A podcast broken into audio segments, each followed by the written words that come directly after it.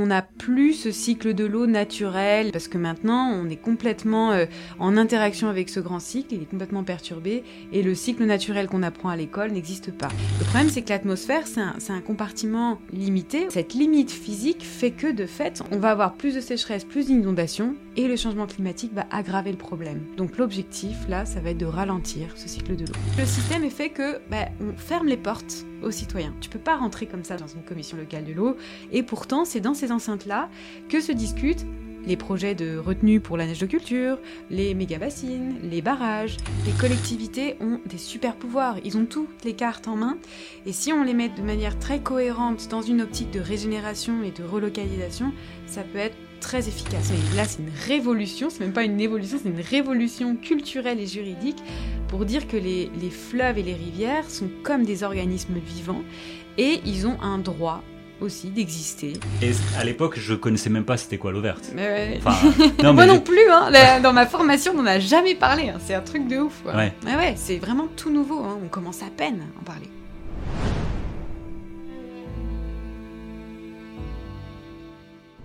Bonjour et bienvenue au podcast Circular Métabolisme, le rendez-vous bi-hebdomadaire qui interviewe des penseuses, chercheuses et praticiennes pour mieux comprendre le métabolisme de nos sociétés, ou en d'autres mots, leur consommation de ressources, et leurs émissions de polluants, et comment les réduire d'une manière systémique, juste et contextualisée. Aujourd'hui, nous allons parler d'inondation, de sécheresse et de gestion partagée de la ressource en eau. En effet, d'un côté, nous ressentons la sécheresse dans plusieurs parties du monde, causant des pertes agricoles et des migrations de population. Et d'un autre côté, nous avons des inondations centennales en Libye, en Grèce, au Pakistan. Bref, le cycle de l'eau est complètement bouleversé, au point d'avoir dépassé deux limites planétaires, celle de l'eau bleue et de l'eau verte. Mais quelle est la source de tous ces dérèglements, tant localement que globalement? Comment pouvons-nous nous adapter à un contexte de plus en plus imprévisible? Pour nous éclairer sur ce sujet, j'ai le plaisir d'accueillir Charlène Descolonges. Charlène est ingénieure hydrologue. Elle a piloté des études sur le partage de la ressource en eau et la gouvernance de l'eau pour le syndicat mixte de l'aménagement de l'Arve en Haute-Savoie.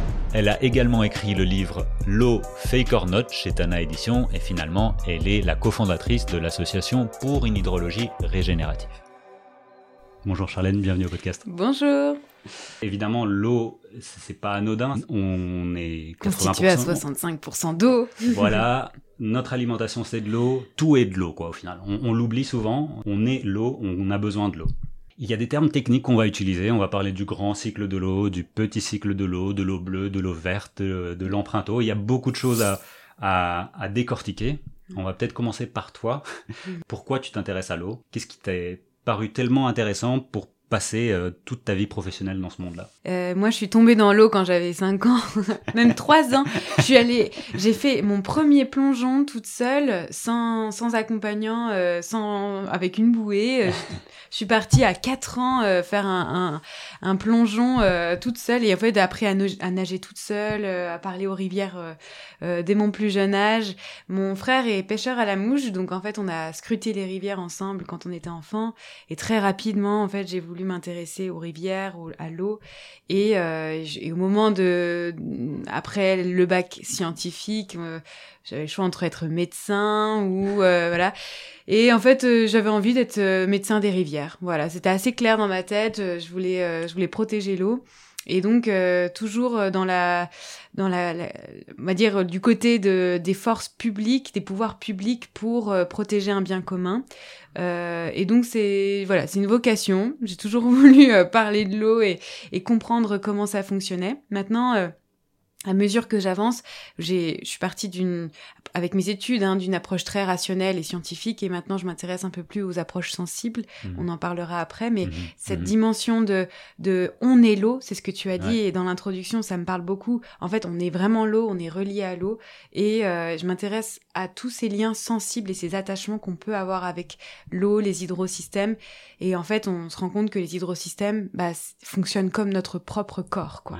Donc, ton podcast est vraiment parfait parce que c'est exactement ce que j'essaye de dire. Donc merci pour, euh, pour tout ça, on va en parler. Mhm. Génial. Mais, mais du coup, pas seulement les rivières, il y a aussi les montagnes, tu vas aussi dans les nuages. Euh, si on doit suivre l'eau, évidemment, c'est une épopée assez, assez grande, elle est en trois dimensions. Mm. Euh, c'est quoi ce grand cycle de l'eau? Parce que oh, il faut comprendre que euh, il a toujours existé. C'est ce que tu appelles un, un, cycle fermé et infini. Mm. Et aujourd'hui, il y a de plus en plus d'inondations, de plus en plus de sécheresse. Donc, il faut comprendre pourquoi.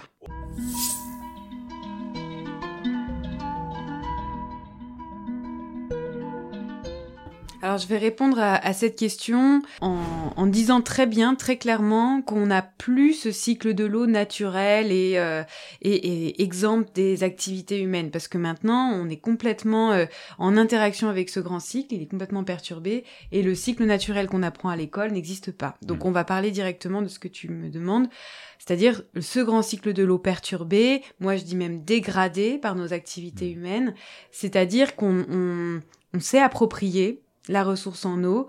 Euh, on s'est approprié une grande partie de ce grand cycle de l'eau. Et euh, il faut comprendre que l'eau de pluie, quand elle arrive, elle est déjà polluée puisque la pluie, elle se forme autour de ces, noyaux de condensation. Et bien souvent, ces noyaux de condensation sont émis par nos euh, transports, nos industries, etc. Donc, c'est des, polluants qui, euh, précipitent avec les gouttes de pluie et qui vont bah, finir dans nos hydrosystèmes, dans nos rivières et dans nos nappes. Donc, à la base, en fait, la pluie est polluée. On retrouve même des PCB dans les lacs les plus reculés des Alpes, donc des microplastiques aussi. Enfin, c'est en fait, on se rend compte qu'on est, on a mis notre présence humaine à travers l'eau partout maintenant. Hmm. Euh, donc en termes de pollution, voilà, on est partout. Maintenant, en termes d'appropriation, il y a hmm. plusieurs niveaux de réponse. Déjà, euh, tu, as, tu en as parlé dans l'introduction, le fait qu'on se soit approprié euh, l'humidité du sol. Ça, c'est une limite planétaire qu'on a franchie. Donc ça, on le sait déjà depuis... C'est l'eau verte, c'est ça C'est l'eau verte. En fait, l'eau verte, c'est l'évapotranspiration des végétaux.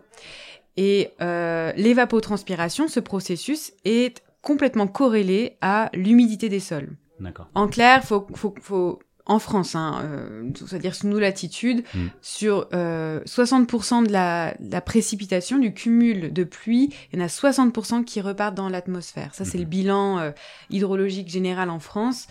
Euh, en France, on a 500 euh, milliards pardon, de mètres cubes d'eau chaque année et 60% qui repartent dans l'atmosphère. Le reste, un peu moins de 200 milliards, du coup, euh, vont s'infiltrer dans les sols, remplir les nappes et couler dans les rivières. Mmh. Donc voilà, donc en fait on s'est approprié cette humidité du sol. Pourquoi? Parce que on a massivement déforesté. Et quand on déforeste, on touche non seulement à ce processus d'évapotranspiration, il y a moins d'évapotranspiration, donc il y a plus de ruissellement, mhm. et euh, l'humidité des sols est complètement perturbée. Mhm. C'est-à-dire qu'on aura des sols qui seront beaucoup plus secs ou beaucoup plus humides, ça dépend de où on se place. Et donc ça, c'est le résultat de l'étude euh, de la limite planétaire de l'eau verte. On savait déjà qu'on avait franchi cette limite planétaire, et là, tout récemment, c'est la limite planétaire de l'eau bleue. C'est l'eau qui est visible, qui est dans, contenue dans les lacs, dans euh, les rivières, dans les nappes. C'est toute l'eau qu'on pompe et mmh. qu'on utilise pour euh, répondre à soit les besoins d'irrigation, pour l'eau potable, les industries, etc. Donc l'eau verte, c'est quelque chose euh, de plutôt invisible. Mmh. C'est l'eau qui est évapotranspirée, c'est de la vapeur d'eau. Euh, mais c'est en lien avec l'humidité des sols, donc c'est vraiment, il faut comprendre ça, qu'on est entre les deux. Et l'eau bleue, c'est toute l'eau euh, qu'on boit et qu'on irrigue et qu'on lave, etc.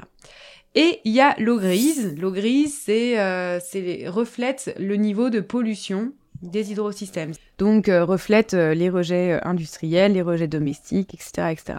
Quand on fait la somme à l'échelle planétaire de l'empreinte eau bleue, eau verte, eau grise, on arrive à ce chiffre astronomique de 24 000 milliards de mètres cubes d'eau chaque année. Beaucoup de zéros. C'est beaucoup, beaucoup de zéros. Et c'est, entre, pour donner une, image, la moitié de, des débits de tous les fleuves et les rivières qui s'écoulent des continents aux océans. C'est comme si on détournait tous ces fleuves-là et qu'on prenait la moitié, qu'on disait, bah, tout ça, en fait, c'est pour nous.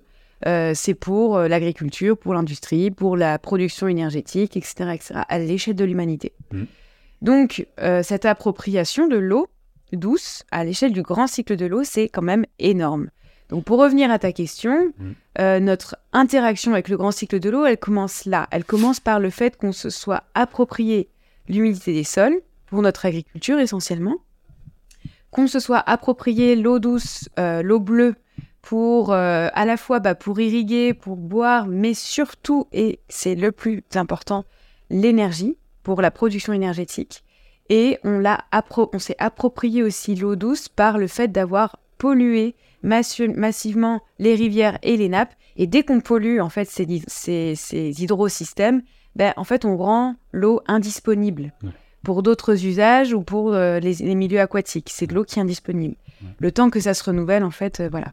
Donc, euh, voilà ce qu'on peut dire déjà dans ce grand cycle de l'eau qu'on a perturbé et dégradé.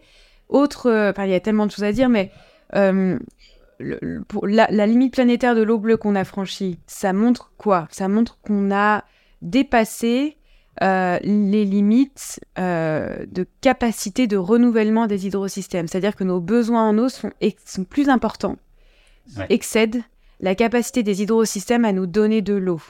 Euh, ça, on peut aussi le mesurer avec le score du stress hydrique. C'est un peu moins précis, mais ça montre qu'on a, bah, par endroits, dans certaines régions du monde, complètement vidé nos nappes, complètement asséché des rivières, euh, construit des barrages et donc perturber l'hydrologie des cours d'eau, euh, ça c'est ça c'est très très problématique quoi. En gros, ça veut dire que si on continue dans la même lignée, on aura moins d'eau accessible au plus on avance dans le temps. Ouais. Voilà, c'est ça. En fait, l'hydrologie, c'est une histoire de temps, d'espace. Il faut vraiment avoir cette dimension spatio-temporelle, de dire sur un territoire, il y a, euh, euh, selon certaines périodes, bah, de l'eau qui est plus ou moins disponible. Et selon le climat, selon le régime hydrologique des cours d'eau, tiens, on commence à faire des liens entre les régimes euh, et nos, régimes de nos propres corps.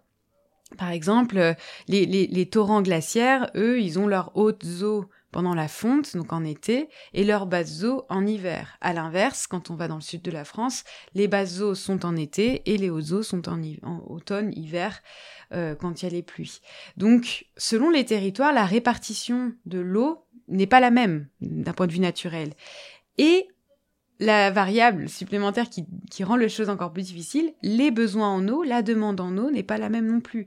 Et on se rend compte, et c'est là qu'on commence à, cartographier les stress hydriques, eh ben les territoires, euh, notamment en, France, c'est le cas où la demande en eau est la plus importante, c'est en été, dans le sud de la France, quand, là où il y a moins d'eau, et pour des usages qui ne sont pas forcément prioritaires. c'est le bingo, quoi. Voilà, donc c'est combo euh, gagnant, combo perdant même plutôt, euh, de dire, bah oui, forcément on a des tensions, forcément on a des tensions, parce qu'on on, cumule un certain nombre d'explications qui montrent que à la fois on a de l'eau qui n'est pas forcément disponible, et des demandes en eau qui sont très importantes, et de mm. plus en plus importantes.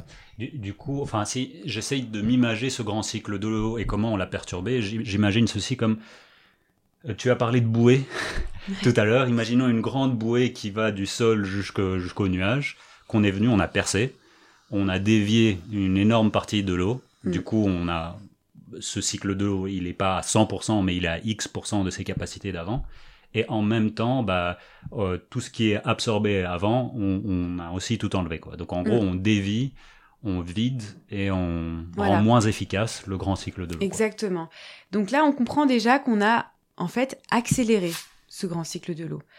Euh, par nos activités très extractives, hmm. euh, on, prend, on jette, on prend, on consomme, on jette, euh, on, s'approprie cette, on, déforeste, donc en fait on, accélère le ruissellement, c'est ce que j'expliquais tout à l'heure on urbanise, donc on artificialise les sols, on a une agriculture très intensive qui va euh, former ce qu'on appelle une croûte de battance. À force de travailler le sol, etc., il y a une hmm. petite couche qui va se créer en surface et qui va empêcher l'eau de pluie de s'infiltrer. Donc, en fait, on, fait tout pour accélérer ce grand cycle de l'eau. Les processus hydrologiques sont complètement perturbés parce qu'on accélère tout ça. Et le changement climatique va rajouter encore plus d'accélération parce que pour chaque degré supplémentaire, on a 7% de vapeur d'eau en plus dans l'atmosphère.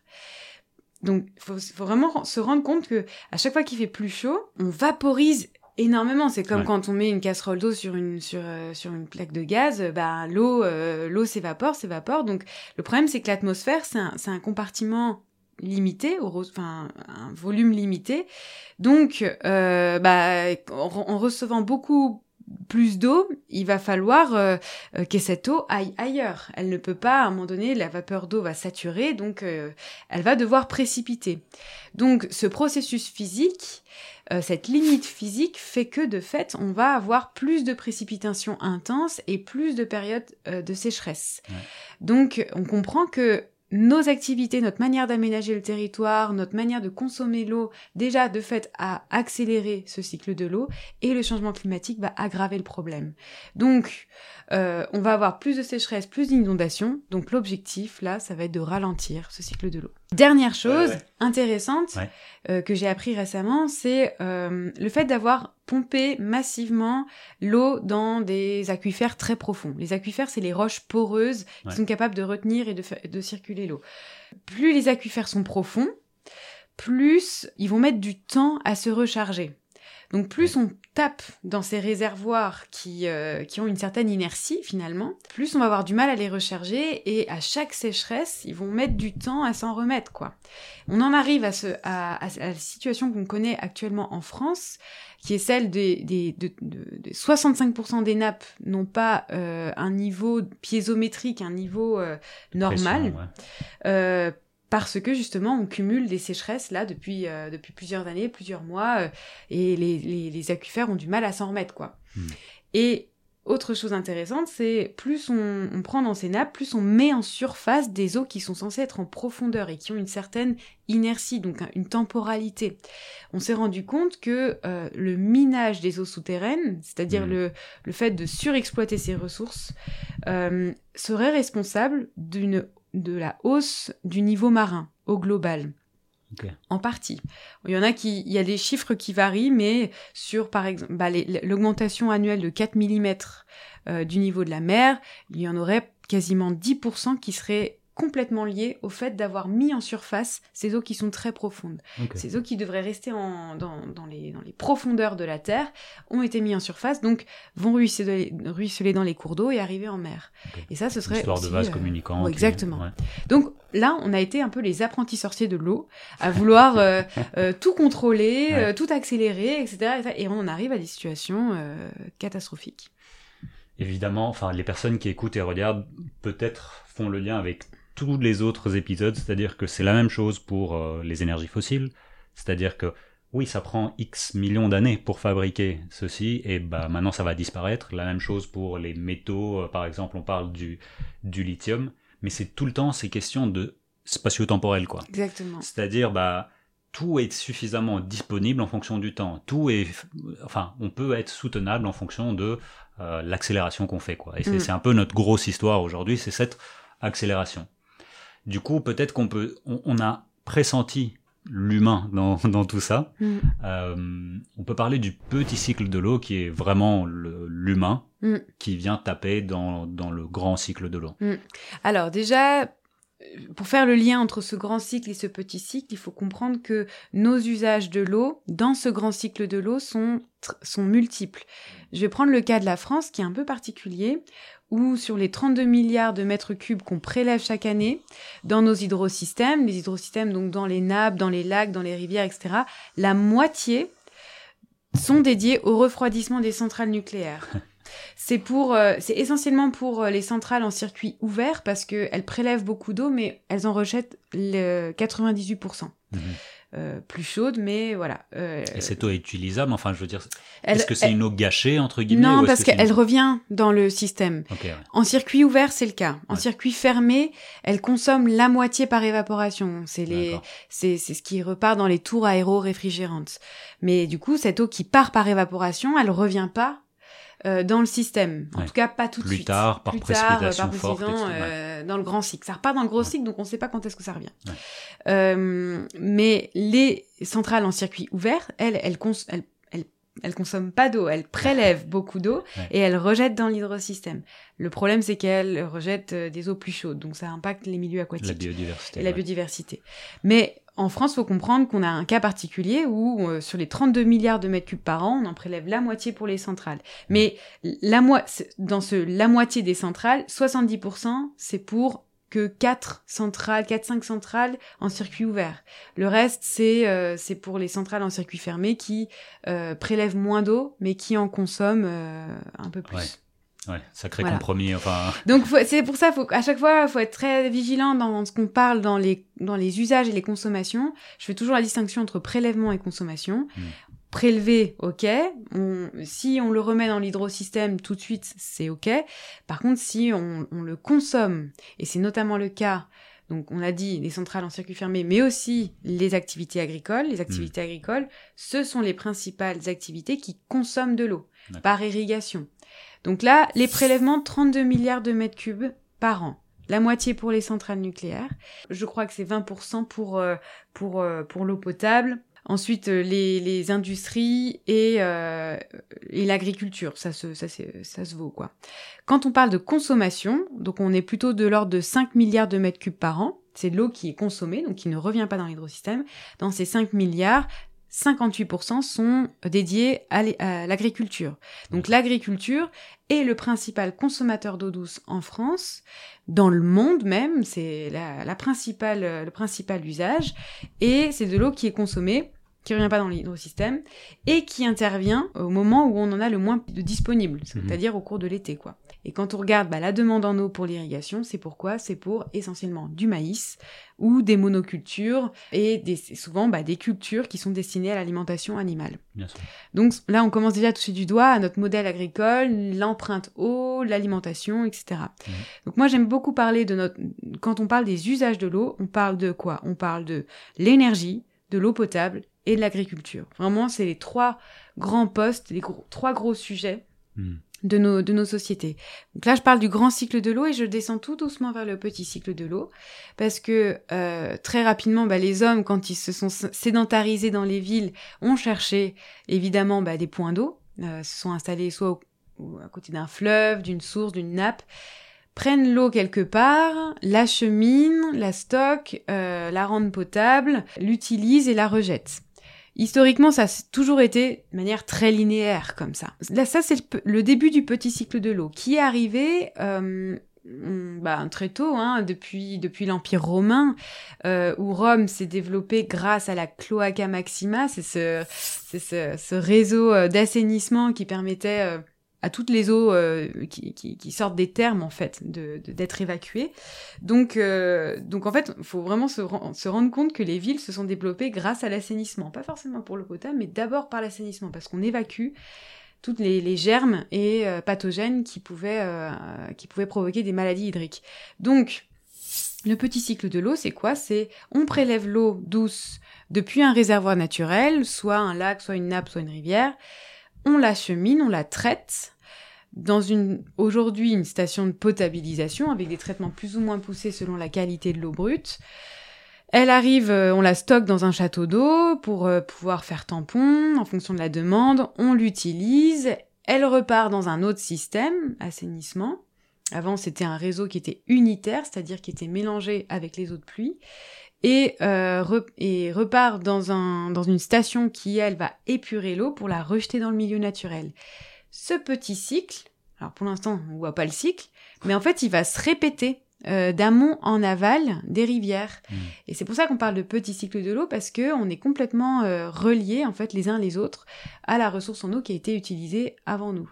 Donc on comprend très bien que par exemple à Annecy ici, le, nous on prélève essentiellement l'eau du lac d'Annecy elle va être euh, euh, potabilisée, puis ensuite euh, rejetée ben, via la station d'épuration de la Crangevrier. Elle va être rejetée dans le Fier, le Fier qui va arriver dans le Rhône, le Rhône qui ensuite va être réutilisé par les Lyonnais, puis ensuite les habitants de Valence, etc., etc. Donc tout ce qu'on fait en amont aura des répercussions en aval. Il mmh. faut savoir aujourd'hui que bah, ça pose aussi plein de problèmes en termes de qualité de l'eau, parce que tout ce qu'on va rejeter nous dans nos toilettes et dans les stations d'épuration, qui ne seront pas forcément digérées par les stations d'épuration, va se retrouver en aval.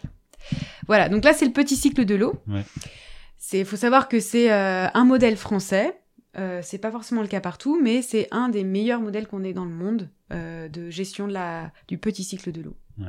Évidemment, bon, on va pas aborder ça parce que c'est ça ouvre trop de portes. Il y a de la géopolitique derrière tout ça. Évidemment, les, amont et les, versants, là-dedans, on peut voir des personnes qui font des barrages pour que ceux de en aval n'en est pas, etc., etc. Donc il y a, Tout à fait. enfin quand tu parles que plus on descend dans le Rhône, plus l'eau pourrait éventuellement être dégradée, ça parle aussi de beaucoup de questions. Euh, et puis, il y a toute l'histoire des sociétés, ça j'adore, c'est mon dada de, de lire dans l'histoire comment ça a évolué, comment le, le tout à l'eau, tout à l'égout Ouais. est aussi venu dans, dans, dans le 19e siècle et a complètement bouleversé, euh, ouvert les pompes euh, Exactement. à, à gogo, quoi. Au développement. Ouais. Peut-être juste une dernière chose sur ce petit cycle, Ouais. euh, une sorte de, de petite révolution en marche. On se rend compte que euh, bah, ces fameux réseaux unitaires, euh, Mm. tu vois, où on, a, on mélangeait les eaux de pluie et l'eau d'assainissement, bah, en fait, ça marche pas. Mm. Ça, c'est un modèle un peu euh, plutôt anglo-saxon qui atteint ses limites parce qu'aujourd'hui, avec les pluies diluviennes, on a des orages très très très forts qui font que bah, ces réseaux débordent. Donc, on a tendance à les séparer et on a créé un troisième réseau, donc un réseau d'eau pluviale qui est déconnecté de l'assainissement et qui lui transporte finalement toutes les eaux de ruissellement les eaux de pluie et les rejette sans traitement Mhm. directement dans la rivière. Donc, ça pose aussi une question de tout ce qui finit dans la chaussée, sur la chaussée, finit directement dans la rivière Les mégots, les mégots, les plastiques, Ouais. etc. Euh, donc la tendance actuelle, c'est de séparer les réseaux et de désimperméabiliser les sols. Comme ça, on peut permettre à l'eau de pluie de s'infiltrer la parcelle et de faire tampon finalement Ouais. pour éviter d'avoir des gros coups d'eau dans les rivières après les épisodes d'orage. Il y a beaucoup euh, de, de recherches sur les villes éponges euh, Tout par- à fait. par rapport à ça. Euh, Là-dedans, je pense que c'est important de, de rappeler les chiffres. Bah, en France, c'est 15 000 euh, chaque jour. En 24 heures, Ouais. c'est 15 millions de mètres cubes qui sont pompés Ouais. et 23 millions, c'est au tout début, Ouais, 23 millions de mètres cubes euh, chaque jour euh, qui sont traités. C'est ça. Voilà. Mais, mais c'est quand même un peu le monde à l'envers de se dire que on assainit deux fois plus que ce qu'on enfin, que ce qu'on prélève. Quoi. Et ça Parce que ça demande l'énergie. De, l'énergie CO2, ouais. et c'est l'argent du contribuable. Ouais. C'est l'argent qu'on n'a pas euh, qu'on n'a pas. Enfin voilà, notre facture d'eau est, est- est basée là-dessus. Euh, c'est de l'eau qu'on n'a pas utilisée et que euh, qu'on paye quand même quoi. Ouais. Et en plus de ça, c'est alors ça c'est un truc dont on parle pas du tout. Je suis très Mm. contente de pouvoir l'aborder. Ouais. Je l'ai vu dans mes études euh, dans la vallée de l'Arbre. En fait, euh, les réseaux d'assainissement souvent sont sont sont faits euh, le long des rivières Mm. donc interceptent parfois des nappes d'accompagnement Mm. des rivières. Et quand les réseaux d'assainissement sont vieillissants, parce qu'on s'en occupe très très peu, ben en fait, il, y a, il, se, il se produit un phénomène inverse aux fuites d'eau dans les réseaux potables, Ouais. c'est-à-dire qu'on a une intrusion d'eau euh, dans, ces, dans, ces phénomènes, dans ces réseaux d'assainissement, c'est ce qu'on appelle les eaux claires parasites permanentes. Ouais. Et euh, c'est de l'eau qui ben, euh, devrait rester dans la nappe. Les nappes sont hyper importantes pour les rivières parce qu'elles font du soutien à l'étiage. Et donc toute cette eau qui est aspirée dans ces réseaux ne revient pas dans la nappe, ne revient pas dans les rivières, et c'est considéré comme un prélèvement. Mhm. Et aujourd'hui, on a un gros enjeu de renouveler justement à la fois les, réseaux d'eau potable pour éviter les fuites, mais aussi les réseaux d'assainissement pour éviter qu'ils prennent de l'eau qui devrait rester dans les nappes et les milieux. Ouais. Parce qu'on on a parlé en effet de, de 5, milli- 5 milliards de, de prélèvements Mm. en France par an, Mm. Mais 1 milliard de tout ça part aussi à la dans trappe. les fuites. Voilà. Ouais. Donc- Alors on sait pas où ça part, mais euh, ouais, c'est sûr. Donc voilà, on, on va parler après de solutions également, on a parlé de, de sobriété en amont, etc. etc. Euh, juste quelques chiffres également de contexte que j'avais notés. Euh, donc on a au niveau mondial, euh, on est passé de 600 milliards à 4800 milliards de mètres cubes de prélèvement. Donc C'est énorme, quoi. Ouais, Ouais. ouais. Mm. au point où on ne réalise pas c'est quoi ces quantités. quoi. Mm, c'est ça. Et aujourd'hui, on, on prélève environ, euh, c'est quoi C'est 8 fois plus Ouais, que ce qu'on prélevait au début du, du siècle, 20e, du 20e, ouais. alors que la population mondiale a augmenté d'un facteur 4, 5, disons. 4, 5, ouais. Donc on prélève plus euh, fois par plus personne Ouais. ouais, qu'au début du siècle, ce qui, ce qui est important. Et pourquoi je dis ça? Pour deux raisons. Premièrement, pour le comparer aux autres types de matériaux, on en parlait juste Mhm. avant. Euh, élément de contexte, on prélève aujourd'hui pour tous les autres matériaux confondus, sable, gravier, acier, charbon, tout, tout, tout, tout, tout, 100 milliards de tonnes par an. Donc Mhm. on a un facteur 50 entre l'eau et tous Mhm. les autres matériaux confondus Mm. Donc, pour se rendre compte quand même que voilà, l'eau est euh, la ressource la plus prépondérante, prépondérante euh, dans notre métabolisme sociétal. Ça, c'est une chose. La deuxième chose, bah, c'est de se rendre compte un peu comment on consomme l'eau à travers la planète. Mm.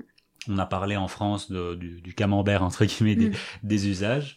Euh, je regardais, c'était des statistiques de la FAO, de l'Association mondiale de, l'agriculture et, mm. de l'alimentation. Euh, donc au niveau mondial, on a 70%, c'est l'agriculture, de ce qu'on prélève, 20% les industries, 10% l'eau potable. Mm. Mais évidemment, ça change du tout au tout en fonction de où est-ce qu'on se trouve. Euh, en Europe, c'est 20% l'agriculture, 50%, 60% l'industrie, j'imagine, c'est l'énergie qui rentre euh, là-dedans. Et puis les municipalités, c'est 20%. Je suis même pas sûre que l'énergie rentre là-dedans. Ah ouais Non, c'est vraiment les, les, les, industries qui produisent des, la, chimie, des médicaments, des, des produits euh, agroalimentaires, etc. L'énergie n'est pas comptabilisée comme un prélèvement. Ah oui. C'est intéressant. C'est un angle mort. Et pourquoi je dis ça C'est que si on va en Asie, en Afrique, bah c'est plus de 80% pour l'agriculture et 9% euh, ou 10% pour, euh, pour l'eau potable. Ce que je veux dire par là, c'est que il faut contextualiser ces consommations d'eau avec la population globale également. C'est-à-dire que beaucoup de personnes augmentent leur population et ont besoin d'agriculture locale pour se nourrir. Mm.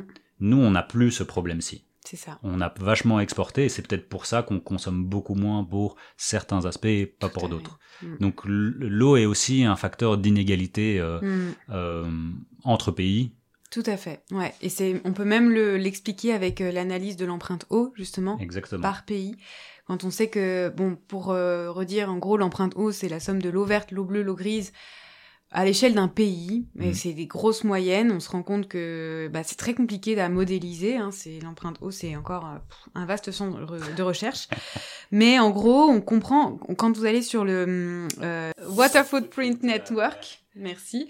Ils ont, ils ont créé la carte euh, des water footprint euh, pour chaque pays. Et quand vous cliquez sur chaque pays, vous regardez, ben, déjà, la taille de l'empreinte eau est différente selon justement le degré de, euh, de développement euh, de pays industrialisés ou pas. Nous, on est à 5000 litres par, par jour par Français. 5000 litres c'est ouf. 25 baignoires. Et, Alors euh, que c'est 156 litres, 150 euh, litres par jour pour un ménage, quoi. Voilà, pour, euh, pour boire, pour l'hygiène, pour un, fuite d'eau potable comprise. et, et en fait, l'empreinte eau, voilà, 5000 litres qui sont directement liés à notre alimentation. Et là, dans les 5000 litres, il n'y a pas l'eau énergétique, toujours pas. mais c'est... Et, et, donc, quand on regarde, on, on compare avec un, émir, un Émirati, c'est 8000 litres. Et quand on part avec un, Africain, un pays du pays du Congo, c'est euh, 2000 litres à peine. Et, quand, et ce qui est hyper intéressant, c'est de voir l'eau virtuelle qui est importée par les produits de consommation. Euh, nous, en France, on a euh, 50% de notre empreinte eau qui est lié à tout ce qu'on importe et 50% de ce qui est produit euh, sur notre sol français. En Belgique ou au Luxembourg, là, on est plutôt sur du 70% euh, d'importé, 70%, et 30% de ce qui est euh, créé sur le territoire. Donc, on se rend compte que dans tous nos échanges internationaux, on importe, on exporte de l'eau virtuelle. Et c'est de l'eau qui, qui a cheminé sur des kilomètres, des, des milliers de kilomètres, euh, et quand on regarde, euh, par exemple, l'aventure d'un jean, euh, c'est une eau, une eau qui voyage, mais qui fait dix fois le tour du monde. Enfin, c'est un, truc de ouf, quoi. Et il et, et, y, a, y a pas que le jean, il y a aussi tous nos objets connectés, nos objets électroniques. Enfin voilà, c'est des grandes, grandes quantités d'eau qui voyagent virtuellement. Ouais. Quelques définitions. Donc on a parlé d'eau virtuelle. Vous, vous, connaissez tous et toutes certainement l'empreinte carbone, mm. qui est un peu notre fixette en ce moment. Mm bah, c'est la même chose pour l'empreinte hydrique, l'empreinte mm. eau, etc., etc. Ça veut dire quoi? C'est durant toute la, la chaîne cycle de vie Exactement. d'un produit. Voilà. Voilà. On regarde euh, l'eau euh, qui a été nécessaire au moment de la production, au moment de la transformation, de la distribution, du recyclage éventuellement, euh, euh, et donc, on peut le faire à l'échelle d'un produit. Mm. Euh, voilà, un smartphone, c'est 12 000 litres d'eau virtuelle. Il y a le chiffre qui fait débat du 1 kg de bœuf, 15 000 litres. Donc ça, j'en parle dans le livre. je démystifie un peu ce chiffre-là. Mais c'est très complexe. Il hein. faut, faut se rendre compte que selon les techniques d'élevage, etc., enfin, c'est d'un pays à un autre, d'un climat à un autre. Et je pense que l'empreinte eau, alors il y a beaucoup de méthodes maintenant, il y en a 15 mais, méthodes pour euh, calculer l'empreinte eau.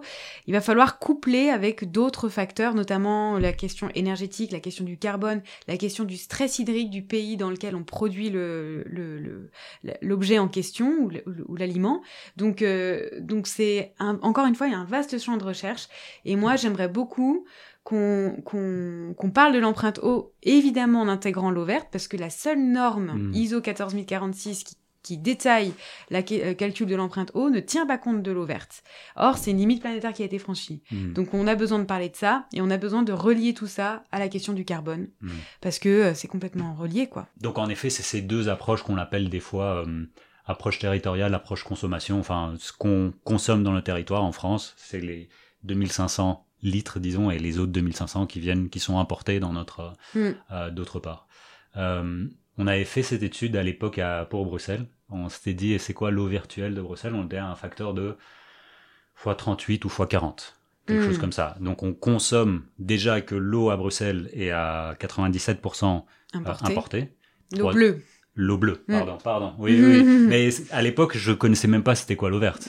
Enfin, euh, non, Moi non plus, hein. dans ma formation, on n'en a jamais parlé. Hein. C'est un truc de ouf. Ouais. ouais, c'est vraiment tout nouveau. Hein. On commence à peine à en parler. Mais c'est bah, heureusement qu'on complexifie ces, paroles et on se rend compte qu'au plus on complexifie, au plus c'est la catastrophe quoi. Donc, euh, mais mais bon, on va pas se cacher derrière notre doigt. Et là, c'est un peu toujours, euh, on va en parler euh, maintenant, c'est quel type de compromis on fait une fois qu'on a ces chiffres.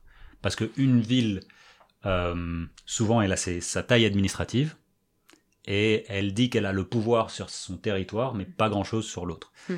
Mais du coup, cette ville va proposer des électroménagers qui sont efficaces en eau, euh, hmm. mettre des, des chasses d'eau euh, qui sont efficaces ou je sais pas trop quoi. Petite parenthèse, il faut quand même qu'on parle de, de mettre de l'eau potable pour, pour l'urine. C'est quand même quand est-ce que on a... ouais hmm. enfin et c'est là où on a parlé des grandes transformations du 19e siècle, le 20e siècle. Hmm. C'est quand même une aberration. Une aberration totale.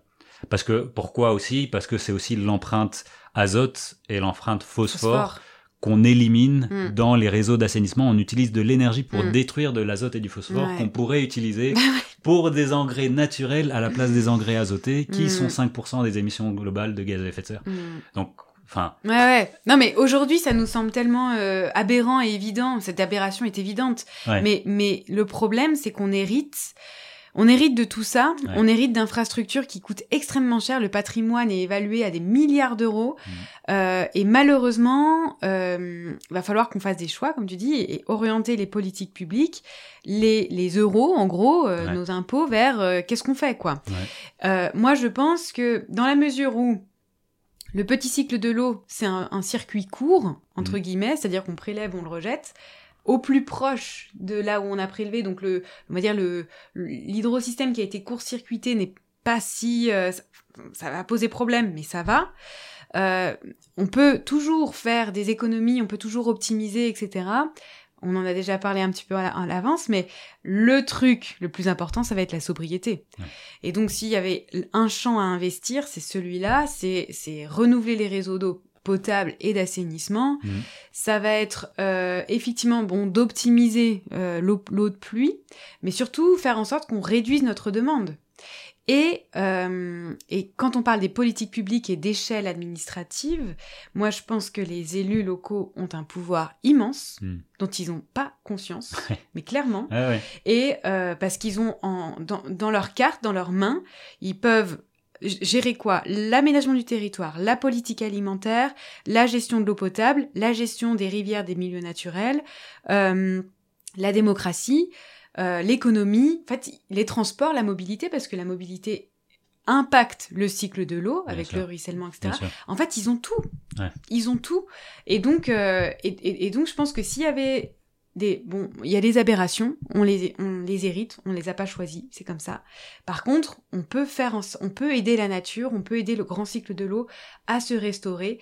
Et ça, c'est un de mes grands regrets du plan eau du gouvernement. C'est un plan eau bleu, c'est un plan technologique. C'est un plan euh, qui, euh, qui répond à une partie du problème, mais qui occulte complètement la question des limites planétaires, de l'eau verte, des milieux aquatiques, des zones humides qui sont, qui sont en train de disparaître.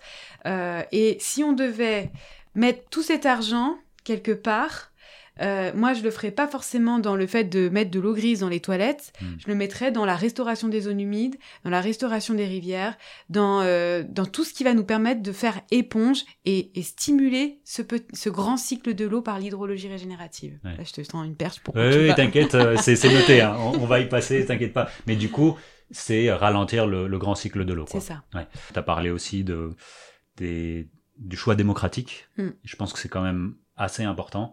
Euh, pour fermer la parenthèse de tout à l'heure, que par rapport au x38, x40 de, de l'empreinte eau d'une ville, bah, au fait, là-dedans, souvent, c'est aussi pour caricaturer, bah, au fait, ça ne sert à rien de prendre des douches à la place des bains. Ce qu'il faut changer, c'est notre alimentation. Hmm.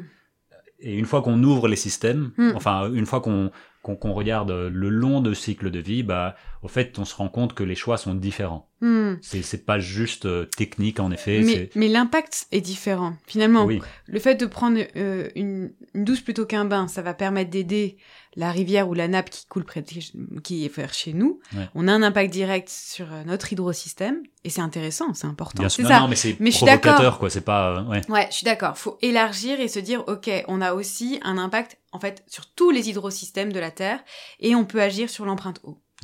Parce que en plus, comme tu disais tout à l'heure, c'est aussi euh, des déforestations, c'est aussi plein d'autres choses. C'est ça. C'est pas l'agriculture, c'est pas juste l'acte de pomper de l'eau, c'est aussi Ouais. plein d'autres choses, plein d'autres utiliser les les énergies fossiles pour cette agriculture. Enfin, Les pesticides, les engrais, euh, tout. Ouais. Exactement, exactement. Donc je pense que c'est c'est une opportunité rêvée de de de de regarder tout ce qui est en amont, au fait, Exactement. de, de vraiment réparer tout ce qui est en amont, enfin dans dans la régénération. Hmm. Agir à la source. Agir, ouais, bah voilà.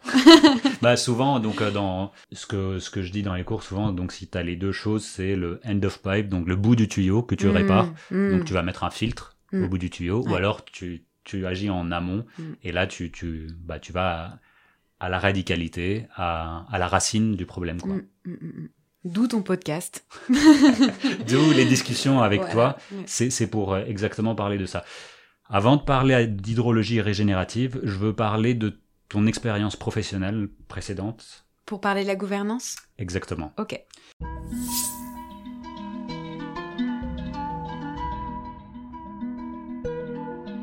Donc, tu as bossé avec le syndicat mixte d'aménagement de l'Arve et de ses affluents en. Haute-Savoie.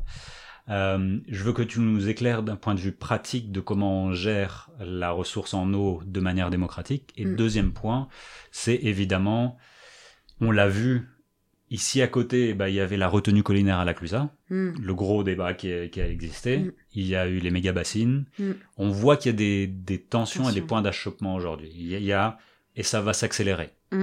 Et ça va s'accélérer durant les mêmes périodes. Donc à un moment, on va devoir faire des choix. Mm. On va devoir faire des choix euh, entre le superflu et l'essentiel. Et c'est dur de définir quelque chose d'essentiel. Enfin, évidemment, ça va être euh, de survivre, c'est déjà bien. bah ouais, puis eux, ils diront c'est essentiel en fait. Enfin, Oui. Chacun a son essentialité. Non, mais exactement, exactement. Mais du coup, au vu de, de, de ces, on peut dire entre guillemets conflits, mais réellement aussi conflits, quoi. Ça, ça va devenir des conflits. Ouais. Comment tu vois, comment tu approches ces situations de tension et comment tu, tu, tu navigues autour de tout ça? Alors au départ, moi j'ai eu beaucoup de... J'ai une peur euh, viscérale du Ouais. conflit. Ouais. Euh, tout ce qui est euh, bah, tension, etc. moi, ça génère en moi beaucoup de tensions internes déjà. hein. donc, euh, donc c'est pour ça que Ça j'ai... va pas être un rôle facile du bah coup non. de faire ça, quoi. Bah, et puis j'ai travaillé sur ces questions-là, Ouais. vraiment au cœur du, du, du, du réacteur. hein. Faut- En France, pour, euh, pour revenir à faire un rapide historique, on a un modèle qui euh, existe depuis la première loi, loi sur l'eau de 1964. On est un des premiers pays au monde à avoir créé ça, et on a la chance d'avoir euh, des organismes de bassins versants à l'échelle d'un bassin versant qui vont euh, parler de tous ces enjeux-là de partage de l'eau dans ce qu'on appelle les parlements de l'eau. Hmm. Donc il y a six grands parlements de l'eau, six grands bassins versants en France. Et Ces parlements de l'eau bah, établissent des feuilles de route qu'on appelle les SDAG, les schémas directeurs d'aménagement et de gestion des eaux. Ah, les acronymes français, j'adore. Ah, bah, mais l'eau, mais c'est que ça, que ça, ah, mais que les ça. déchets, c'est pareil. Ah puis, non, mais ouais, l'énergie aussi. enfin, voilà. Puis alors, quand on commence à regarder, parce qu'avec 2022, c'est la Cour des comptes qui l'a montré, ils ont commencé à faire un schéma sur la gouvernance de l'eau en France, bah là, tu te dis, bah c'est censé être simple en fait, mais pas du tout. et donc voilà.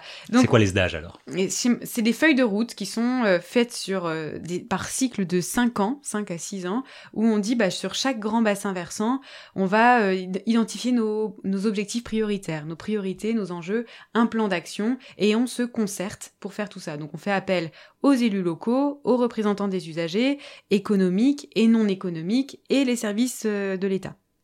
Ça, ça existe depuis euh, 50 ans maintenant. Mm.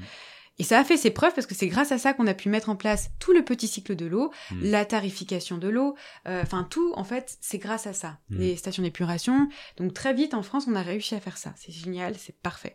Par contre, on arrive à un bout du, du, du, du sujet, un bout du cycle, parce qu'il y a eu tellement maintenant, bah, ce que j'ai expliqué, les dégradations qui sont multiples, qu'on a besoin de faire évoluer ce cadre de gouvernance. Je suis pas allée au bout du truc, mais il y a ces six grands bassins, ce qu'on Mhm. appelle les comités de bassin, qui Mhm. sont pilotés par les agences de l'eau. Donc là, euh, je renverrai euh, là-dessus, mais euh, et à l'échelle des territoires, quand on descend par bassin sous bassin hydrographique, eh ben il y a la même chose, mais à une échelle plus locale, avec les élus locaux, avec les représentants des usagers locaux, avec les services de l'État déconcentrés. Et donc, euh, et donc ça, c'est ce qu'on appelle les petits parlements de l'eau. C'est ce qu'on appelle les commissions locales de l'eau. Et moi, c'est ce que j'ai animé pendant Ok. cinq ans. C'est quoi le bassin versant dans lequel tu Bah du Tu coup, j'étais, moi, j'étais sur le bassin de Larve. larves Et là, il y avait une commission locale de l'eau de Larve, Mm. avec une centaine de membres, avec euh, tous les acteurs locaux, quoi. Mm. Et ils ont travaillé pendant dix ans à l'élaboration de leur feuille de route à eux, Ok. qui est en fait une, du coup une déclinaison de la grande feuille de route du Rhône, Ouais. mais eux, ils l'ont adaptée à leur territoire. D'accord. Il y a l'hydroélectricité, il y a la neige, il y a l'agriculture. Et donc pendant dix ans, ils se sont mis autour de la table et ils ont travaillé sur ce document qui, ce qu'on appelle un SAGE, du coup, schéma d'aménagement et de gestion des eaux, qui est la déclinaison locale. Ouais. Et donc ces, ces documents-là sont très importants parce qu'ils ont une portée juridique, parce qu'ils peuvent, Ouais. ils peuvent être opposables à une entreprise, à une administration, à un particulier, etc. Et donc c'est hyper puissant, c'est un, c'est un vrai pouvoir. Et il y a des financements qui Et il y a des financements, ouais. il y a tout, un- tout un mécanisme qui fait que bah ça marche et c'est super, c'est super puissant. Problème, c'est que les, les citoyens sont complètement déconnectés de ce truc-là. Bah la Bien preuve, personne, enfin toi t'en Ouais, tu sais ouais. pas, tu, tu questionnes n'importe qui dans la rue, Ouais. c'est pas que ça existe. Pourtant, je suis intéressé, hein, c'est pas que. oui. Mais en fait, le système est fait que bah, on ferme les portes Hmm. aux citoyens. Tu peux pas rentrer comme ça dans, un- dans, dans une commission locale de l'eau. Tu peux pas forcément être au courant de ce qui se passe. Et pourtant, c'est dans ces enceintes-là que se discutent les projets de retenue pour la neige de culture, les méga bassines, les barrages, les machins. En fait, tout ça, ça se discute là-dedans. Hmm. Donc, si on veut réimpliquer le citoyen, si on veut le responsabiliser et lui, lui, lui faire comprendre que oui, il a un pouvoir et il peut faire quelque chose, il faut, va falloir lui faire de la place. Hmm. En gros, moi, mon, mon, mon projet, mon programme, euh, si, si je peux insuffler de l'énergie là-dedans, c'est modifier les règles de gouvernance à l'échelle de la France pour permettre à un rééquilibrage, en gros, entre démocratie représentative avec nos élus locaux et démocratie participative pour que les citoyens s'emparent de la question et aient un pouvoir euh, sur la, la gouvernance de l'eau en France. Mm. Donc ça, c'est ce qu'on est en train de... Je dis on parce qu'il y en a beaucoup qui y travaillent, Mhm. à faire évoluer tout ça dans le sillon de euh, la reconnaissance des droits fondamentaux des rivières et des fleuves. La loi de 92 que l'eau est un patrimoine commun, ça vient aussi de, de ces genres de choses Ça, tout ça, ça dé... en fait, euh, ce que je viens de dire euh, à la fin, non. Mais par contre, les sages, euh, les commissions locales de l'eau, etc., tout ça, c'est à partir de 92. Ouais. Après, il y a eu euh, la directive cadre européenne qui est arrivée en 2000, qui a été déclinée en France en 2004, et après qui a, permis en fait euh, euh, bah, beaucoup de mécanismes et l'apparition d'acteurs pour, fluidifier ça. Mais en 2023, où on se parle, on a besoin de faire évoluer la réglementation et notre système de gouvernance en France, clairement. Pour que les citoyens s'en emparent, il n'existe aucune règle aujourd'hui pour que bah, les citoyens aient leur, leur voix au chapitre Hmm. et qu'on ait euh, aussi une évolution, mais là c'est une révolution, c'est même pas une évolution, c'est une révolution culturelle et juridique pour dire que les, les fleuves et les rivières sont comme des organismes vivants et ils ont un droit Mm. aussi d'exister, Mm. comme les entreprises ont un droit d'exister, elles ont un statut juridique, une reconnaissance juridique, bah, les rivières c'est pareil, les lacs c'est pareil, et ils peuvent aussi bien se défendre en justice si euh, leur intégrité était menacée. Mm. Donc ça c'est une révolution qu'on est en train de faire, et quoi de mieux que des citoyens pour s'en emparer de cette question-là. Euh, et je cite très souvent euh, la l'exemple de l'Assemblée populaire du Rhône, qui, Mhm. pro- qui vient de la Suisse. Hein. C'est les- c'est nos amis suisses qui ont dit « Hey, coucou, vous avez fait un super truc avec la Convention citoyenne pour le climat en France. On aimerait faire la même chose, mais pour le Rhône. Ok. » Et ils ont tiré au sort 25 personnes, Ouais. représentatifs du, du bassin de vie du Rhône, donc énorme, hein, du- de la Suisse Ouais. à la France. Il y a quelques Suisses, il y a quelques Français. Je suis allée les voir. C'est des citoyens lambda qui connaissaient à rien à la- aux enjeux de l'eau. Et on les a formés. Ils ont, ils ont rencontré plein d'experts, etc., euh, qui leur a ouvert vraiment, euh, qui leur ont ouvert les chakras là-dessus. Et aujourd'hui, ils sont, euh, ils, ils travaillent, ils ont un mandat, c'est de définir des nouvelles règles de gouvernance de l'eau pour à la fois reconnaître bah, le SDAGE, euh, les comités de bassin, les petits parlements de l'eau, etc. Et comment on fait pour que chaque citoyen puisse aussi s'impliquer dans cette démocratie de l'eau? Ouais. Donc à suivre. Et euh, dans ces petits parlements, donc il n'y a pas des associa- associations citoyennes, il n'y a pas. euh, Si, mais elles sont Ouais. minoritaires. En D'accord. fait, Euh, les associations Et environnementales, voix, du coup, on vote avec des voix. c'est ouais. des, vo- c'est des votes. Ouais. Mais quand on regarde, en fait, dans, gouver- dans, dans, dans l'hémicycle, hein, Ouais. euh, 50% des sièges sont pour les élus locaux. Ouais. Donc, c'est des gens qu'on a choisis, mais Plus ou moins bien. voilà, plus Ouais. ou moins bien, plus ou moins voulus, Ouais. euh, qui ont des intérêts aussi politiques. Et euh, 25% pour les représentants d'usagers. Et quand je dis Ouais. représentants d'us- d'usagers, c'est très très large. Hein. Ça va de EDF, euh, Hmm. la FNSEA, euh, euh, euh, la Compagnie nationale du Rhône, les chasseurs, les pêcheurs. Et quand on regarde, bah, finalement, dans les, dans les parlements de l'eau, les associations environnementales, il y en a deux, trois, max. Le reste, c'est tous ceux qui ont un intérêt Ouais. pour leurs propres usages. Le BTP, les carrières, et ben tout. Et le dernier 25%, c'est qui? Et ben, les, les, ça va entre, entre 12 et 25%, c'est les services de l'État. D'accord. Donc, agence de l'eau, DDT, euh, DREAL, euh, tout ça. D'accord. Oui, c'est marrant que ce soit les élus qui soient. Majoritaire Ouais, ou que ça soit 50. Ça aurait pu être un tiers, un tiers, un tiers. c'est une pu, euh, vision euh, à la française hein, qui Ouais, oui, vise à dire euh, démocratie représentative. Ouais. C'est ça qui prime. Mm. alors que ces personnes bougent dans le temps et que les services restent là plus longtemps. Enfin, Mm. je dis pas que les services euh, euh, devraient avoir la plus grande voix, mais en tout cas, c'est des personnes qui connaissent le terrain, qui, qui doivent gérer les problèmes dans le long terme et qui ont un intérêt que ça se passe bien aussi. Eh ben, moi, j'ai été dans ces services-là. Ouais. Je travaillais pendant cinq ans et on est écouté Ouais. parfois, mais finalement, les décisions qui sont prises ne sont pas forcément euh, celles qu'on a préconisées, quoi. Mais c'est le jeu, euh, j'ai envie de dire, de la gouvernance. euh, Oui. Et voilà, nous, on est là pour. euh, Enfin, moi, j'étais, je ne le suis plus, mais les techniciens sont là pour donner un avis. euh, charge après à ces instances de le suivre ou pas. C'est le jeu de la concertation après. C'est c'est des choses qui nous échappent et c'est complètement ok. C'est chaque territoire a son à sa dimension, à sa dynamique. Mais le problème, c'est c'est 50% d'élus qui ont des intérêts politiques pour euh, et qui ont des conflits d'intérêts. Ouais. Et là, le problème, c'est comment faire en sorte pour que les citoyens puissent rééquilibrer ça et dire euh, finalement, bah, nous, on est des citoyens, on a compris aussi les enjeux de l'eau et on aimerait que ça soit euh, bah, beaucoup plus en la faveur des milieux aquatiques et euh, pas répondre à vos propres intérêts. Mais j'ai l'impression que voilà, il- malgré nous, on va devoir faire des choix qui, qui vont, ils ne peuvent pas plaire à tout le monde. Aujourd'hui, hein, il n'y a pas suffisamment d'eau pour avoir du superflu, avoir du, euh, euh, de l'essentiel, etc., etc. Donc je me demande euh, comment toi, avec ton approche également, donc ton association pour une hydrologie régénérative, aussi on repense ce qui est essentiel. Hmm. Encore une fois, on va dire que chacun va avoir d'autres visions que de ce qu'est l'essentiel. Mm.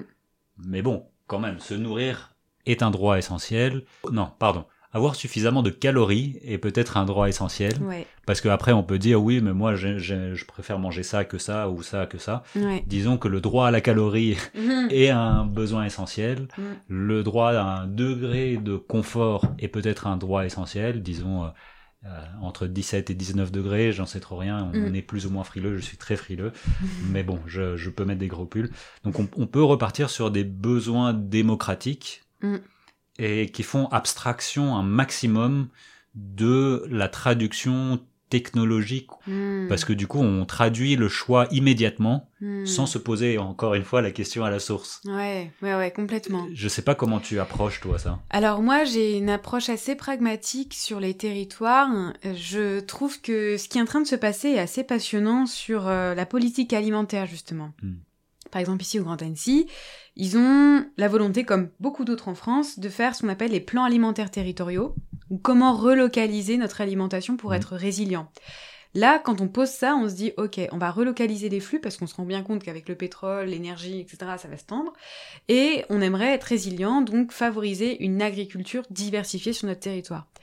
Intégrer aussi les citoyens, nos, les habitants du territoire dans, cette, euh, dans ce travail-là, parce que c'est eux qui disent, bah nous, on a envie de manger ça, nous, on a besoin de ça, nous, on pense que c'est cette alimentation qui nous convient, etc. Et dès qu'on part de la base, dès qu'on part de, de- des besoins des habitants, bah là, ça change tout. Et ça permet de dire, eh ben, pour chaque kilocalorie, ben, on va avoir besoin de telle agriculture. Et donc, qui dit telle agriculture dit tel besoin en eau. Hmm. Et, et là, en fait, on change vraiment tout, quoi. Quand, ça, quand on, on part du territoire et qu'on dit, ben, on veut toutes ces formes d'agriculture, et ben, on fait le calcul et on se dit, bah, en fait, il va falloir tant de, de ressources en eau pour tout ça. Est-ce qu'on en aura suffisamment? Est-ce qu'il faut qu'on se la partage? Comment? Est-ce qu'il faut qu'on construise bah, des réserves euh, d'eau pour euh, euh, bah, irriguer? En fait, là, là euh, tout de suite, quand ça part des, des territoires et que ça justifie une certaine résilience alimentaire et énergétique, on peut très bien se dire, bah, on va construire des petites retenues d'eau pour euh, euh, favoriser euh, un maraîcher ou euh, un agriculteur qui en a besoin pour nourrir son territoire. Mhm. C'est pas, c'est pas pour pour pour l'alimentation animale et intensive et l'export mondialisé qui n'a plus de sens. Donc on, on- là en fait c'est hyper intéressant de partir de ces PAT, ces plans Mm. alimentaires territoriaux qui sont des démarches aussi citoyennes et qui permettent de définir les besoins en eau d'un territoire par rapport à son alimentation.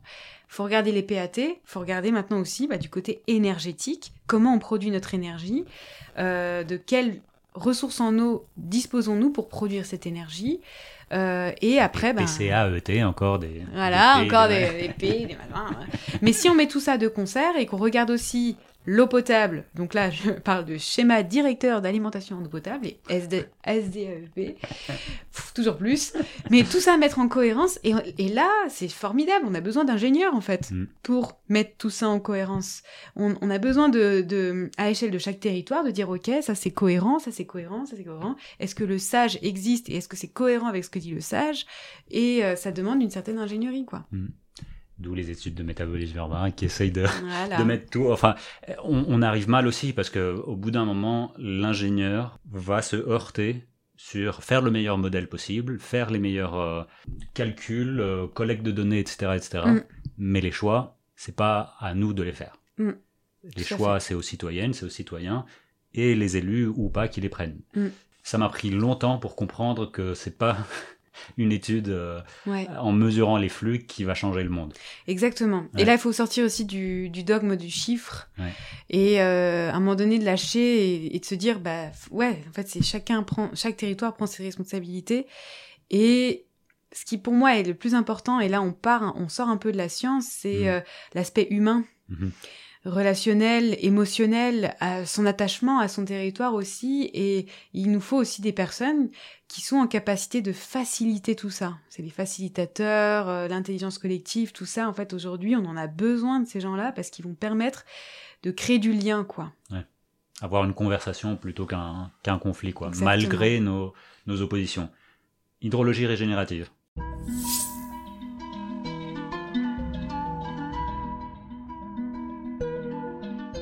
Petite pause avant la prochaine partie. Si vous appréciez ce podcast indépendant, vous pouvez me soutenir sur Tipeee. Le lien est en description ci-dessous. N'hésitez pas également à vous abonner et laisser un commentaire. Cela nous aide énormément à toucher de nouvelles personnes. Merci encore et place à la suite. Alors, comme on disait, euh, les cycles de l'eau sont accélérés à tous les niveaux pour plein de raisons. Donc, ce qu'on va chercher à faire, c'est ralentir. Ralentir toute l'eau de pluie et de ruissellement qui va arriver à une parcelle, donc euh, jouer sur les cheminements de l'eau pour qu'elle fasse le plus long chemin possible et Mhm. s'infiltrer lentement dans les sols. On va jouer sur les sols, on va jouer aussi sur la végétation, et en particulier les arbres, qui ont ce super pouvoir de capter et générer la pluie. Ça, c'est la théorie de la pompe biotique, qui est un modèle climatique qui est fondé sur le rôle condensateur, condenseur ou condensateur des, des arbres. Hmm. Les arbres sont des puissants euh, émetteurs de, de noyaux de condensation naturels qui permettent à la pluie de précipiter. Et ils ont aussi un rôle de pompe biotique, c'est-à-dire qu'ils attirent euh, des airs euh, de l'océan, en fait, enfin, des, des masses d'air humides sur le territoire. Et on s'est rendu compte, il y a certaines études qui, sont, qui démontrent que, par exemple, la forêt amazonienne est capable de déclencher ses propres pluies en pleine saison sèche. Ouais.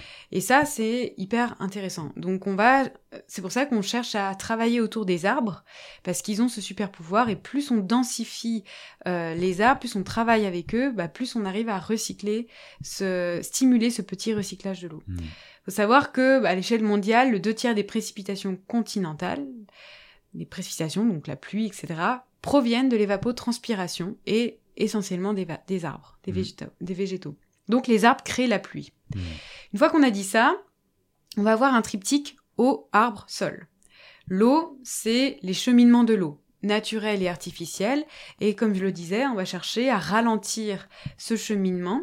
Donc on va euh, designer, en fait, concevoir des ouvrages qui vont euh, bah, ralentir le ruissellement. Donc il y a des réseaux de baissières, c'est ces, c'est ces euh, tranchées construites perpendiculairement à la, pa- là, à la pente et Mm. pas dans le sens de la pente, ça n'a pas de sens, il faut ralentir, donc perpendiculairement, et euh, construites sur des courbes de niveau de la topographie, et quand on regarde, on, on dézoome, ça fait des motifs très très jolis, Hmm. euh, avec en ch- euh, cha- entre chaque baissière des rangées d'arbres ou des haies ou des cultures qui vont bah, profiter de l'eau qui était retenue un petit peu en amont et qui va s'infiltrer lentement dans les sols. On va aussi Des lacets recréer comme ça, en fait. euh, des petits lacets qui Ouais. sont connectés à des mares de biodiversité, des bassins temporaires de rétention, de, de rétention temporaire des eaux. Et comme ça, petit à petit, on va créer, on va mailler tout un réseau de paysages aquatiques. Et on va le faire autour des arbres. Mm. Et on va avoir des sols vivants. Les sols vivants sont capables de retenir de l'eau. C'est des sols éponges, quoi. Donc pour avoir des sols vivants, l'eau faut faire de... la fameuse eau Voilà. quoi. faut avoir des, des, des, de l'agroécologie qui va pailler les sols, qui va nourrir les sols, euh, recréer de la microfaune, de la macrofaune, etc. Et, et tout ça, en fait, c'est c'est des, flux très complexes, euh, mais euh, l'idée c'est de, stimuler et de densifier tous ces tous ces flux là pour que on recrée en fait euh, tout un, paysage aquatique résilient. Et la doctrine, c'est voilà ralentir ce cycle de l'eau et densifier la, végétation pour être beaucoup plus résilient face aux événements extrêmes. Et euh, alors, il y a beaucoup après de discussions euh, autour de la, pompe biotique, le modèle climatique, etc. Mais la philosophie, en gros, c'est ça. On s'intéresse aussi, en termes d'échelle, à un bassin versant.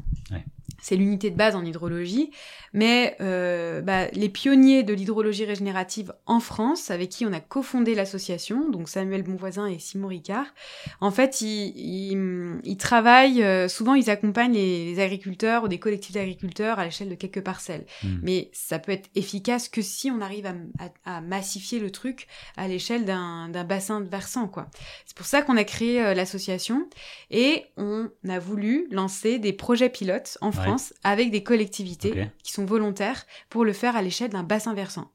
Et Eureka, le Grand Annecy va sûrement faire partie. On essaie, Ah, on- on, travaille avec eux là-dessus. Mais il n'y a pas que eux, il y en a d'autres. Et on va, créer, on va, on va demander aussi à, à plein de collectivités qui sont intéressées de suivre pour s'inspirer de ces collectivités pilotes et le faire à l'échelle d'un, au départ, un petit bassin versant, 5, 10, 15 kilomètres carrés, et ensuite euh, de le massifier, quoi. Il y, a, il y a deux, trois points là qui, que tu me dis et qui, qui, qui font tilt directement. Quand tu parles euh, des arbres, déjà, quelle, euh, quelle invention magnifique quand même. Mm. Ça crée de la pluie, ça capte du carbone, Mm. c'est merveilleux. Il y a, ça abrite la biodiversité. Et à- Ça infiltre l'eau dans les nappes aussi.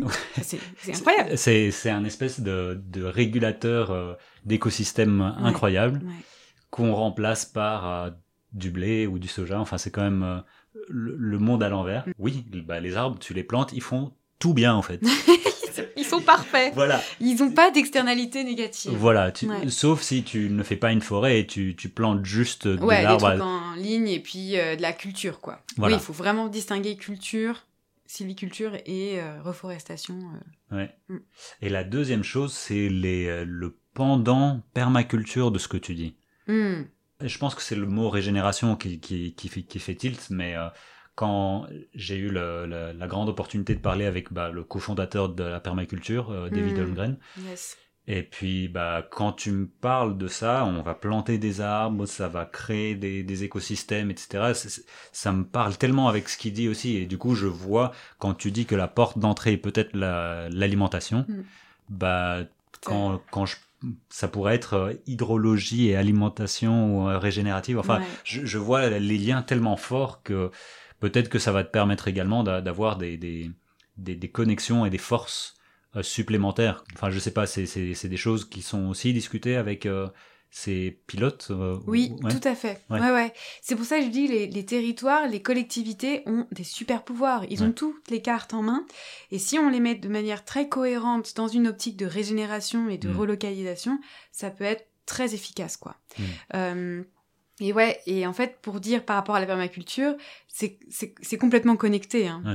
L'inventeur, l'initiateur de l'hydrologie régénérative dans le monde, c'est Percival Alfred Yeomans, qui était un, un agriculteur australien et qui était en lien avec euh, les, ouais. les permaculteurs euh, David Holmgren et voilà. Donc euh, oui, oui, c'est complètement en lien, ouais, ouais. Ouais, bah Ouais. encore une fois, dans l'aspect systémique, ça, ça- enfin, je pense que ça boucle la boucle à, à plusieurs échelles.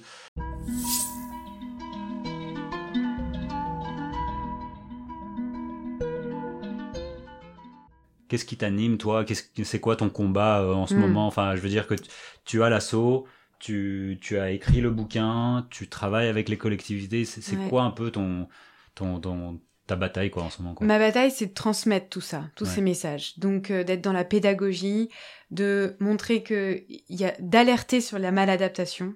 Euh, tous ces fausses bonnes idées Ouais. euh, qui, euh, qui nous précipitent vers le problème. Donc attention à ça. Donc moi j'alerte tous les pouvoirs pub- publics au plus haut sommet de l'État. Je suis allée rencontrer le ministre et tout. Mm. Donc j'essaye d'alerter à tous les niveaux et de transmettre des messages pédagogiques et en même temps de montrer la voie des, des, des, des voies de régénération et des voies qu'on n'a pas qu'on n'a pas ou peu explorées. Donc il y a Mm. l'hydrologie régénérative, c'est en marche, le mouvement là, euh, ça ça, ça coule. Euh, Tu vois, c'est malgré toi. hein, non, mais je suis complètement habitée par l'eau. Et euh, et donc, s'il y en a qui veulent être intéressés, qui sont intéressés par ça, je vous invite à aller voir le, notre site internet hydrologie-régénérative.fr. C'est une association, on peut adhérer, don libre, voilà. Et euh, mon deuxième combat, mon deuxième gros message, c'est ce, ce dont on a parlé un peu, c'est l'engagement citoyen. Mm. Et c'est sur la reconnaissance des droits fondamentaux et ou comment devenir gardien et gardienne de son hydrosystème, de sa rivière. Voilà, Mm. moi c'est et- et- et petit à petit, je vais sortir de la science, mais je vais aller rencontrer ces peuples autochtones qui Mm. ont une relation très forte à leur rivière. Quel message ils ont à nous dire? Quel message ont à nous dire ces rivières? Qu'est-ce qu'elles voilà Qu'est-ce qui se passe quoi Mm.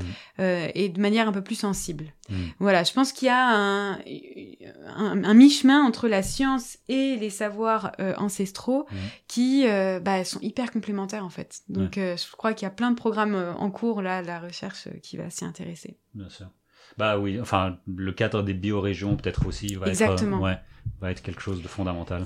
Je- Voilà. Je, sais pas, tu voulais euh, parler de ça. non Ouais, donc Ouais. dans la continuité, bah, s'il y en a qui veulent s'intéresser à ça, il y a euh, euh, Marine Calmec qui a lancé Ma rivière, c'est moi.